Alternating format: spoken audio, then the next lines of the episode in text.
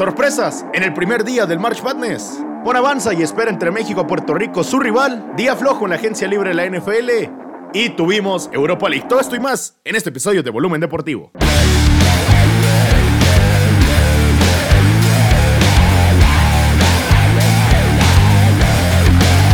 ¿Qué tal a todos? Sean bienvenidos a este episodio de Volumen Deportivo. Mi nombre es Francisco Rodríguez y con el gusto de siempre les saludo. Vamos a hablar primero de la NFL. Y es que hoy fue un día relativamente tranquilo. Hubo algunas reestructuraciones, algunas renovaciones. El tema de Darius Slade, que fue cortado el día de ayer, se le dio un nuevo contrato, dos años, 42 millones. Le están pagando bastante bien en Filadelfia. Y ahora falta la otra parte que querían hacer los Eagles, es el traer de vuelta a CJ Garner Johnson. Me parece me parece que si trajeron de regreso a Darius Slay es porque con Garner Johnson luce complicado cuando él se supone iba a ser la prioridad en esta temporada baja en la secundaria de los Eagles. Con o sin Garner Johnson, este equipo de Philadelphia tener la difícil tarea de repetir en una FC este que ha sido conocida por la irregularidad y por la cantidad de equipos que son capaces de competirla. De hecho, desde la temporada 2004 no ha pasado que un campeón de la NFC este repita la próxima temporada. Es la racha más larga activa en la NFL y la racha más larga en la historia de la NFL. Los gigantes apostaron por Daniel Jones, están buscando darle un mejor equipo. Este equipo claramente va hacia arriba.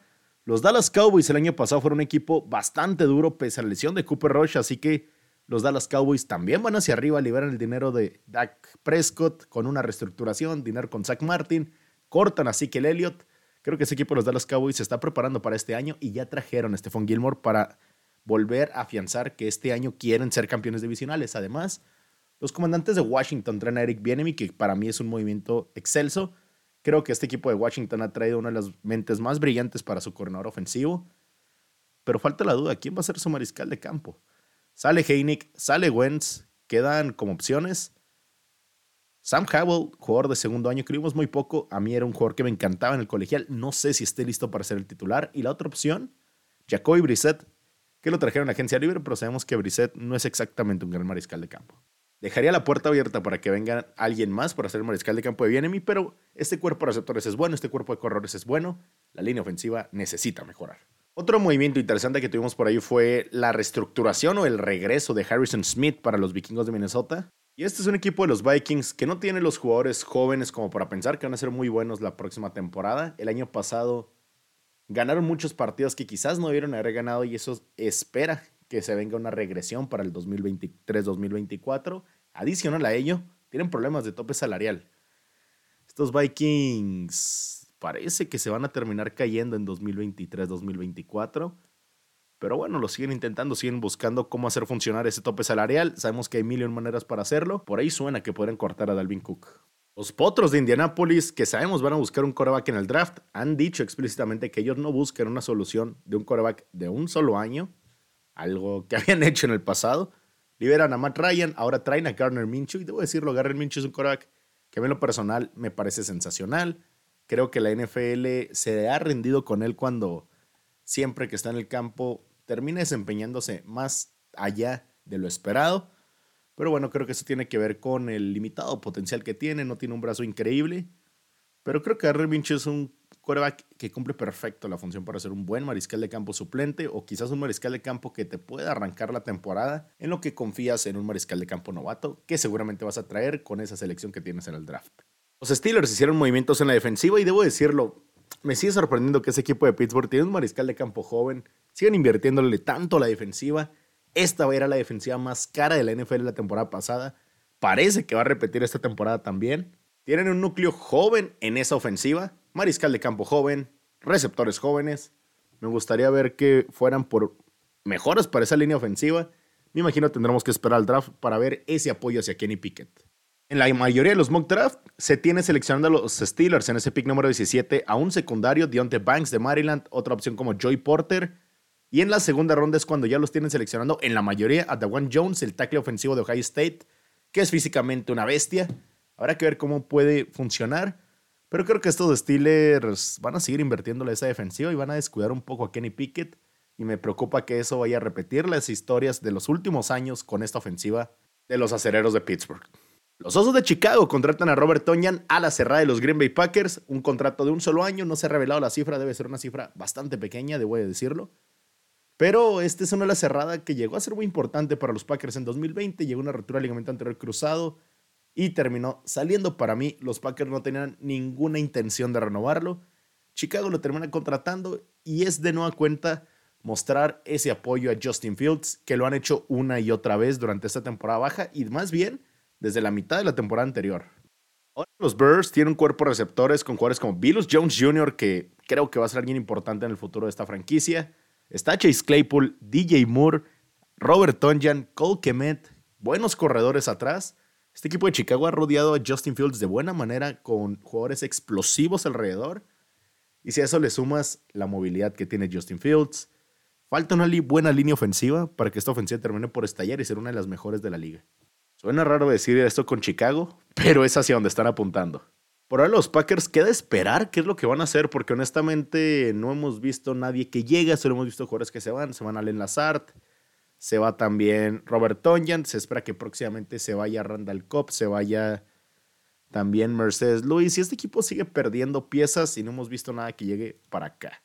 Se dice que en el posible trade con Aaron Rodgers podría haber implicados algunos jugadores. Se dice que puede estar Corey David, Chuck Lawson. También por ahí se menciona un poco el tema de Denzel Mims. Yo creo que los Jets van a terminar cortando a Corey Davis y quizás los Packers podrían hacer bien añadirlo en ese trade, que en lugar de recibir una quinta, cuarta ronda, reciban a Corey Davis, un jugador probado en la liga, que Green Bay ya mostró interés en el pasado. Y ese contrato tiene un impacto de 10 millones para 2023. Creo se puede reestructurar sin problema. Ahora que se escuchó el batazo, vamos a platicar del rey de los deportes. Y es que hoy tuvimos el segundo partido de la ronda de los cuartos de final del Clásico Mundial de Béisbol. Italia enfrentó a Japón. Y Japón, con Shohei Otani la lomita, fueron capaces de dominar a Italia, vence 9 por 3, un partido en el que Japón no puede haber hecho mejor, pero a fin de cuentas hicieron lo suficiente, ganan por 6 y esperan rival del partido de mañana que es entre Puerto Rico y México. En lo personal, creo que ni México ni Puerto Rico son mejores equipos que Japón, creo que Japón es el equipo más completo que queda ahora mismo en el Mundial. Pero al no tratarse de series, al tratarse de eliminatorias de un solo partido, cualquier cosa puede pasar. Y de hecho, creo que tanto Puerto Rico y México son lo suficientemente competitivos para que en cualquier partido puedan vencer a cualquier equipo de este mundial. Para mí, si estos fueran series, si fueran temporadas de 162 partidos, creo que Japón acabaría siendo el mejor entre estos tres. Pero al tratarse de un solo partido, tiene que ver cómo sale el abridor, tiene que ver inclusive Japón, que van a tener que hacer el viaje desde allá hasta Miami. Simplemente hay demasiados factores que hacen que no gane el mejor equipo en este Clásico Mundial de Béisbol, siempre y cuando sean equipos dentro del mismo rango, que sean equipos competitivos. Y equipos en esas características está México, está Venezuela, está Estados Unidos, está Japón, está Cuba. Creo que cualquiera de estos equipos puede tomar una racha que se caliente el madero y acaben ganándolo todo. Así, si tengo que elegir al mejor equipo de este clásico mundial de béisbol, me quedaría con Japón, me quedaría con Estados Unidos y me quedaría con Venezuela. La belleza del béisbol y la belleza en sí de este mundial es que no necesita ser el mejor para terminar siendo el campeón. Creo que Japón tiene un equipo increíble, tiene jugadores de poder, tiene jugadores de contacto, tiene buen picheo, tiene buenos relevistas, tiene buenos cerradores. La liga japonesa es una bastante sólida y además cuenta con varios jugadores de grandes ligas. Recordar, el día de mañana es este partido entre Puerto Rico y México, el ganador va contra Japón. Y el día sábado es el partido entre Estados Unidos y Venezuela, que es un auténtico partidazo. El ganador enfrentaría a Cuba. Y aún así creo que la noticia más importante, porque se esperaba que Japón le ganara a Italia, que hubo hoy relacionado al Clásico Mundial de Béisbol, es la lesión de Edwin Díaz. Edwin Díaz estará fuera el resto de la temporada 2023. Se le hizo hoy la operación y a ver qué pasa, porque usualmente se dice que los jugadores evitan ir a esta clase de eventos por temor a lesionarse y poner en, en problemas sus carreras, sus contratos y demás. Por ahí leí un artículo que decía que Paul George se lesionó y el mismo Paul George regresó por la siguiente ocasión que pudo jugar con su selección. Fin de cuentas, depende de los jugadores pero nunca es bueno que se lesionen en esta clase de eventos. Para los Mets, la buena fortuna es que le invirtieron a este bullpen en la temporada baja. Van a tener por ahí a Brooks Rayleigh, van a tener por ahí también a Adam Otavino. Y claro, este equipo es bastante, bastante bueno, bastante cargado de figuras, ya sea en el cuadro, en el fildeo, en el bullpen o en absolutamente cualquier lado. Pero obviamente no quieres perder a tu cerrador estelar, que es quizás el mejor cerrador de las grandes ligas, en un partido en el que ni siquiera fue para ti. Ya que se escuchó el chas, vamos a platicar de la NCAA y es que el día de hoy comenzó el bracket de el March Madness, este torneo de 64 equipos que buscan el campeonato. Que es conocido por ser una locura completa en la que hay sorpresas en las que los primeros sembrados están en riesgo en cada uno de los partidos y hoy sucedió. En el primer partido comenzamos con una victoria de uno favorito, West Virginia que llegó a ir ganando ampliamente el arranque, termina perdiendo el equipo de Bob Huggins, se vio mal en el cierre, no le terminó por caer el triple y Maryland mostró esa defensiva, le empezó a caer el triple y terminaron llevándose el partido los Terrapins. El que sí fue sorpresa fue el partido entre Foreman, los Paladins y el equipo de Virginia, los Cavaliers. Virginia llegaba como el cuarto sembrado en la región del oeste. Debo decirlo, Virginia durante un momento de la temporada era el número uno de la nación. Virginia llegó a la final del ACC. Aún así, acabaron perdiendo ante Foreman. Llegaron a tener una ventaja amplia en el primer tiempo, parecía que se iban a empezar a despegar. Foreman regresó, lo mismo en el segundo tiempo y quedando menos de 10 segundos, Kai Clark estando siendo presionado, estaba en la trampa, no podía salir, termina lanzando el balón a mitad de la cancha buscando cruzar antes de que fuera violación por no cruzar la primera mitad. Y termina siendo su pase interceptado. KJ Clark le regala la opción a Furman, que con menos de 3 segundos terminaron conectando un triple. Después Virginia, buscando el milagro en el buzzer, no lo consiguieron. Y así es como Furman sorprendió a sembrado número 13 al número 4 de el oeste. Esta se convirtió en la primera victoria en el torneo de Furman desde 1974. Con esta victoria ahora enfrentarán a los Aztecs de San Diego State, que también vienen de una victoria importante, que fue la primera victoria de la conferencia del Mountain West desde 2018. Tenían un récord de 0-11 previo a eso. Los partidos siguieron. Utah State perdió contra Missouri, una victoria importante para Misu. Kansas hizo lo propio contra Howard. Durante momentos batallaron, pero al final terminaron separándose. Alabama tuvo un gran primer tiempo contra Texas A&M Corpus Christi y en el segundo tiempo prácticamente el partido ya estaba lo suficientemente lejos. Diego State con esa victoria sobre Charleston por 6 puntos. Princeton, la mayor sorpresa en lo que va del March Madness de sembrado número 15. Vencieron a Arizona, el sembrado número 2. Esta es la mayor sorpresa en este momento. 14 y medio puntos era favorito Arizona. Y con esto fue el tercer año consecutivo con una sorpresa del número 15 venciendo a un número 2. Y debo decirlo, este fue un partido que dejé de checar durante un rato porque ya parecía estar decidido, parecía que Arizona no iba a volver hacia atrás, iban ganando por 12 puntos, pero Princeton salió de la nada, regresó y lo terminó ganando. Y más allá del caso de Virginia, que es un equipo que nos tiene acostumbrados a ser sorprendidos y perder de, maneras impresionantes en la primera ronda, a este torneo llegaba Arizona como uno de los equipos que podían hacer algo importante, mucha gente los tenía en su Final Four, Arizona termina perdiendo por 4 puntos ante los Tigres de Princeton eran los campeones del Pac-12 y ahora se despiden contra los campeones de la Ivy League. Kansas le pasó por encima a Illinois, Auburn le pasó por encima a Iowa, Duke se vio completamente sólido desde inicio hasta el fin ante Oral Roberts, que era un partido que mucha gente pronosticaba que podía ser una sorpresa. Northwestern le ganó a Boise State, un partido importante para los Wildcats, que tuvieron una temporada histórica, una gran temporada para ellos entre el Big Ten. Récord de victorias contra equipos en el top 25, récord de victorias entre el Big Ten, realmente un año histórico para los Wildcats. Pues bueno, ahora ganan contra Boise State. Texas le pasa por encima a Colgate, que bueno, Colgate, debo decirlo, qué mala suerte con el cruce. Creo que Colgate contra algún equipo, otro número 2, lo pudo haber hecho mejor, pero le tocó contra Texas, que físicamente era muy superior. Houston ganó apenas contra Northern Kentucky. Y en este momento sigue estando pendiente Louisiana contra Tennessee. y parece que los Volunteers van a cerrar esa victoria bastante cerrante. Los Raging Cajun, UCLA le está pasando por encima UNC Asheville. Penn State, otro de los partidos que les comentaba que podía ser de los más interesantes el día de hoy. Penn State le está pasando por encima a Texas A&M con una actuación simplemente increíble desde la distancia. A este momento están en un 73% en triples, que es algo completamente increíble.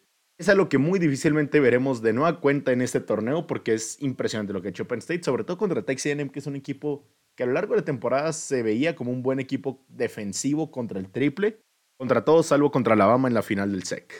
Al llegar a este partido, Penn State tuvo que ganar 8 de sus últimos 10. Penn State tuvo que tener victorias contra Indiana, contra Northwestern, contra Illinois, contra Maryland, contra Northwestern. Realmente lo que hizo Penn State en el cierre de temporada fue fabuloso y ahora lleva ese momento hasta este punto dentro del March Madness. Voy a pasar los que son para mí los cinco mejores partidos del día de mañana. Tenemos ese Michigan State contra USC que abre las acciones 10-15 de la hora centro. Después también te recomiendo bastante ver el partido entre BC y St. Mary's. Mucha gente espera que ese sembrado número 12 venza al sembrado número 5. De hecho, alguna gente argumenta que el favorito en las apuestas debería ser BCU. Yo no sé quién va a ganar, pero debe ser un partido bastante interesante. Después está ese partido entre Pittsburgh contra Iowa State. Pittsburgh viene una gran victoria contra el equipo de Mississippi State en el First Four. Iowa State es un equipo de características similares a los Bulldogs, pero creo que son la versión mejorada. Los Cyclones siempre se les ha quejado de su ofensiva. Este año han sido mejor. Tienen un novato sensacional en, en Timon Lipsy. Y creo que estos Cyclones se pueden llevar ese partido, pero Pittsburgh no lo va a hacer fácil. Además, no te puedes perder el partido entre Kent State e Indiana. Mucha gente lo tiene como una sorpresa. No me sorprendería más bien si Kent State lo acaba ganando. Y Arizona State contra TCU. TCU es de estos equipos que físicamente son muy dominantes, van a ganar rebotes, van a dominar la pintura. Y por el otro lado, Arizona State lo puede hacer todo. Esos serían para mí los partidos que no te puedes perder mañana en la locura de marzo. El día de hoy tuvimos el cierre de la fase de octavos de final tanto de la Europa Conference League y de la Europa League. En la Conference League los equipos que calificaron son el Poznan, Fiorentina, Basel, AZ Alkmaar, el Niza, el Anderlecht que sorprendió al Villarreal y el West Ham que le pasó por encima al AEK Larnac. Quizás la mayor sorpresa sea la eliminación del Lazio, pero honestamente no se le ha visto bien. Y sobre todo la eliminación del Villarreal. Este es un equipo que lo vimos ganar Europa League en años anteriores. Se esperaba que pudieran competir en la Conference. Son echados afuera en casa contra el Anderlecht. En la Europa League los equipos que avanzan a los cuartos de final son Sevilla, el Feyenoord que le pasó por encima al Czech Donetsk, Juventus, Manchester United, el Sporting de Lisboa que le ganó en penales al Arsenal, el Bayer Leverkusen, la Roma y el Unión Saint Giloise. El primer partido del que quiero hablar al respecto fue el partido entre el Arsenal y el Sporting. Creo que era la llave que ya con mayor posibilidad en esta vuelta llegaron los dos equipos tras un empate 2 a 2. El Arsenal comenzó ganando 1 por 0 y parece que ser un partido que se le estaba acomodando a modo al equipo de Arteta. En el minuto 62, Pedro Gonçalves agarra mal parado a Aaron Ramsdale, entra el gol 1 por 1, se van a penales en los penales termina avanzando el Sporting Lisboa. En tiempo regular no es que el Arsenal haya hecho mucho más para ganar el partido, el Sporting de Lisboa simplemente lo empató con un golazo a mitad de la cancha, pero a fin de cuentas que el Sporting de Lisboa no hizo tampoco mucho para meter un gol. Creo que si ese gol no caía, el empate no hubiera sucedido, hubiera ganado el Arsenal 1 por 0. Creo que de otro método el Sporting no hubiera encontrado la anotación. Quizás el caer eliminado no sea la peor noticia para el Arsenal. Al Manchester City no se le exige tanto la Premier, lo que se le está exigiendo es la Champions ahora mismo. Ellos van a tener esa preocupación. Ahora el Arsenal no tiene la preocupación de la Europa League, se tiene que preocupar únicamente por la Premier. El City además se tiene que preocupar por la FA Cup. Y este Arsenal se le critica que no tiene la plantilla lo suficientemente profunda. Ahora solo se tiene que preocupar por sus partidos de liga. Le queda Crystal Palace el fin de semana, Leeds United, Liverpool, West Ham, Southampton, Manchester City, Chelsea, Newcastle, Brighton, Nottingham Forest y el Wolverhampton. Claramente ese partido contra el City, el Chelsea y el Liverpool son los que más destacan, pero creo que a fin de cuentas el Arsenal que se tiene que encargar de una sola cosa en esta temporada, en lo que resta, va a ser capaz de conseguir el título. El otro partido que me da la atención es la Roma eliminando a Real Sociedad. Esto ya se había encaminado con un 2 a 0 en la ida, pero genuinamente esperaba que Roma batallara más contra la Real Sociedad. Quizás por el buen momento que llegaron a pasar en la Liga Santander, la Real Sociedad, quizás porque la Roma no se ha visto bien en las últimas jornadas dentro de la Serie A, pero parece que Mourinho, si se propone algo en competiciones europeas, lo termina consiguiendo. Estamos en ronda de cuartos de final ahora. Va a estar el Sevilla, que es un equipo importante, ya sabemos lo que pueden hacer en la Europa League. Está el Feyenoord, que se ha visto imparable. Está la Juve, que tiene pedigrí de campeón. Quizás en Italia, en Champions, no tanto. Está el Manchester United que ya ha ganado esta competición, que ya ganó la Carabao Cup y que está en un momento sensacional ahora con Eric Ten Hag. Está el Sporting de Lisboa que bueno, eliminó al Arsenal, el Bayer Leverkusen que no creo que tengan lo suficiente, la Roma que el año pasado ganó la Conference, la Roma que con Mourinho siempre van a ser un peligro en Europa y claro, el, equipo que todos quisieran enfrentar ahora mismo es el Unión Saint-Gilloise que sorprendió a la Unión Berlín. A mi mala fortuna yo había puesto una apuesta de futuras era que en la Conference League ganaba el Villarreal, que en la Europa League ganaba el Manchester United y que en la Champions ganaba el Napoli. Esta apuesta ha quedado en el olvido. Aún así me sigo confiando de que tanto Napoli como Manchester United van a ser los campeones en las respectivas competiciones europeas en las que juegan. Hasta ahí llegaremos el día de hoy. Para mí es un honor que me hayas escuchado. Mi nombre es Francisco Rodríguez. Ah, platicamos en estos 20 minutos sobre básquetbol, sobre fútbol, sobre fútbol americano y béisbol. Recuerda que para más deportes nos puedes seguir en todas mis redes sociales, Volumen Deportivo en Instagram y Twitter, Pancho Rodríguez en Facebook, además del canal de YouTube Volumen Deportivo. Y nos vemos entonces el día de mañana para seguir platicando sobre lo mejor del deporte mundial.